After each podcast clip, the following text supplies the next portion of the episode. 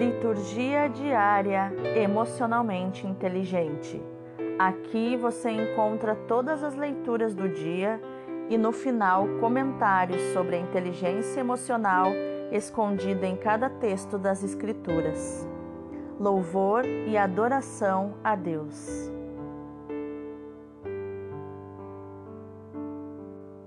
Hoje é quarta-feira, 21 de abril de 2021 terceira semana da Páscoa. A leitura de hoje é Atos dos Apóstolos 8, do 1 ao 8. Naquele dia começou uma grande perseguição contra a igreja de Jerusalém, e todos, com exceção dos apóstolos, se dispersaram pelas regiões da Judéia e da Samaria algumas pessoas piedosas sepultaram Estevão e observaram grande luto por causa dele. Saulo, porém, devastava a igreja, entrava nas casas e arrastava para fora homens e mulheres para atirá-los na prisão. Entretanto, aqueles que se tinham dispersado iam por toda parte pregando a palavra. Filipe desceu a uma cidade da Samaria e anunciou-lhes o Cristo. As multidões seguiam com atenção as coisas que Filipe dizia, e todos unânimes o escutavam, pois viam os milagres que ele fazia. De muitos possessos saíam os espíritos maus, dando grandes gritos. Numerosos paralíticos e aleijados também foram curados. Era grande a alegria naquela cidade. Palavra do Senhor, graças a Deus. O salmo é o 65, 66, do 1 ao 7. Aclamai o Senhor Deus, ó terra inteira. Aclamai o Senhor Deus, ó terra inteira Cantai salmos a seu nome glorioso. Dai a Deus a mais sublime louvação. Dizei a Deus como são grandes vossas obras. Toda a terra vos adore com respeito e proclame o louvor de vosso nome. Vinde ver todas as obras do Senhor, seus prodígios estupendos entre os homens. O mar ele mudou em terra firme e passaram pelo rio a pé enxuto. Exultemos de alegria no Senhor, Ele domina para sempre com poder. Aclamai o Senhor Deus, ó terra inteira. O Evangelho de hoje é João 6, do 35 ao 40. Naquele tempo, disse Jesus à multidão: Eu sou o pão da vida. Quem vem a mim não terá mais fome, e quem crê em mim nunca mais terá sede. Eu, porém, vos disse que vós me vistes, mas não acreditais. Todos os que o Pai me confia virão a mim, e quando vierem, não os afastarei pois eu desci do céu não para fazer a minha vontade, mas a vontade daquele que me enviou. E esta é a vontade daquele que me enviou, que eu não perca nenhum daqueles que ele me deu, mas os ressuscite no último dia. Pois esta é a vontade do meu Pai, que toda pessoa que vê o Filho e nele crê tenha a vida eterna e eu o ressuscitarei no último dia. Palavra da salvação, glória a vós, Senhor.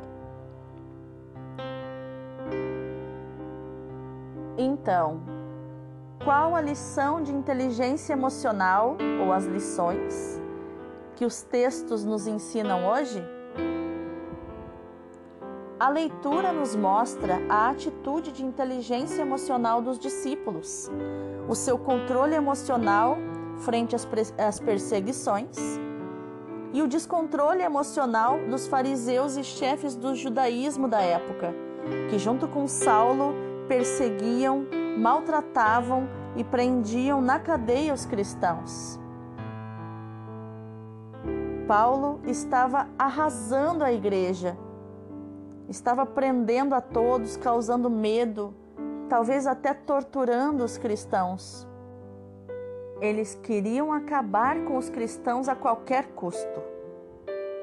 Mas os cristãos não se desesperaram. Sepultaram Estevão, o primeiro martirizado da igreja primitiva.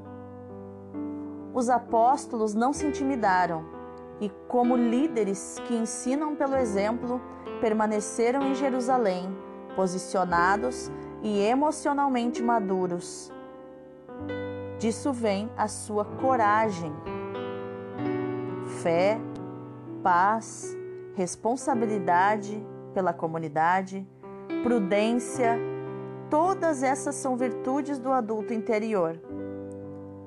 Com certeza eles permaneceram em Jerusalém, mas de forma prudente, cuidando seus passos, sendo discretos para não chamar atenção alguns discípulos saíram do olho do furacão estrategicamente para continuar a sua missão que não podia parar instaurar o reino de amor de Deus Pai.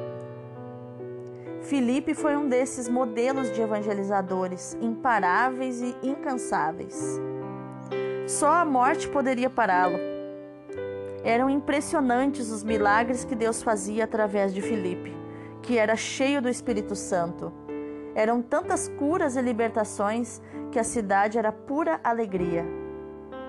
Aqui nós vemos duas realidades emocionais: a realidade da perseguição, da pressão emocional que os apóstolos estavam uh, passando em Jerusalém, e temos aqui Filipe, que foi para outro lugar na Samaria, outra cidade onde ele pôde instaurar o reino de Deus e levar alegria às pessoas. E você, nesses tempos nebulosos que vivemos, você tem levado esperança e alegria por onde você tem passado? Ou você tem se alimentado só de notícias ruins, só da pressão e da angústia que nós vivemos hoje? No Salmo, o salmista convida o mundo inteiro a aclamar a Deus. A psicologia já comprovou os benefícios da oração de gratidão. Quando nós louvamos e agradecemos a Deus, nós tiramos o foco daquilo que não temos, do que nos falta, da escassez e focamos em agradecer ao Senhor pelo que temos e pelo que nós teremos também. Nós focamos na mentalidade de abundância. Nós focamos também pelo que não só pelo que temos, mas pelo que teremos, que já podemos ver pelos olhos da fé.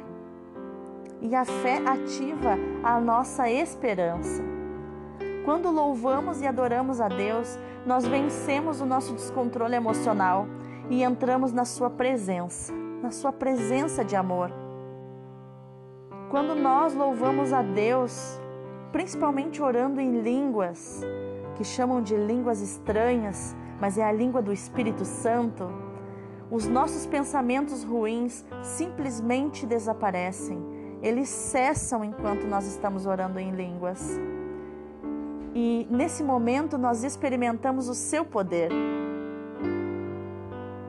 E para fechar com chave de ouro essa nossa meditação sobre a inteligência emocional, no Evangelho Jesus revela a sua essência.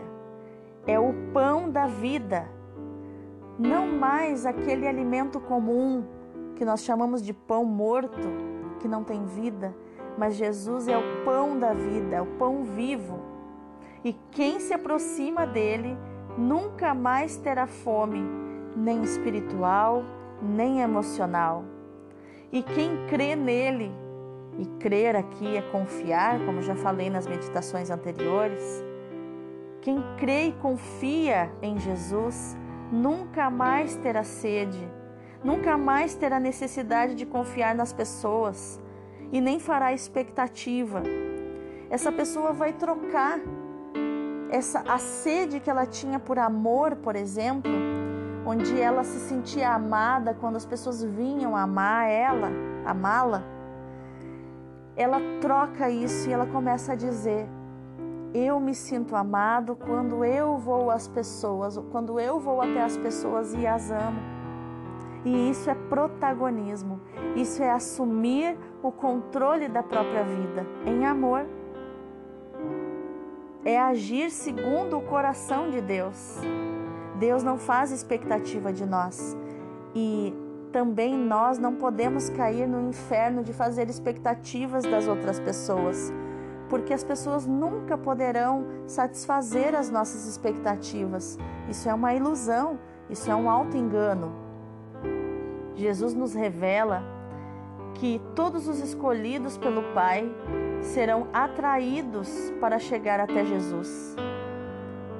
E Jesus acolherá essas pessoas e as cuidará. E a vontade do Pai é que os escolhidos tenham a vida eterna. Você é um escolhido pelo Pai. Você é um escolhido de Deus. Venha, aproxime-se de Jesus e receba toda toda fonte de saciedade e você será saciado de toda a tua sede, de toda a tua fome de afeto, de carinho, de atenção e de tudo o que tem tirado a tua paz. Venha, venha para Jesus, venha para o propósito, venha para uma vida que realmente vale a pena. Deus te abençoe.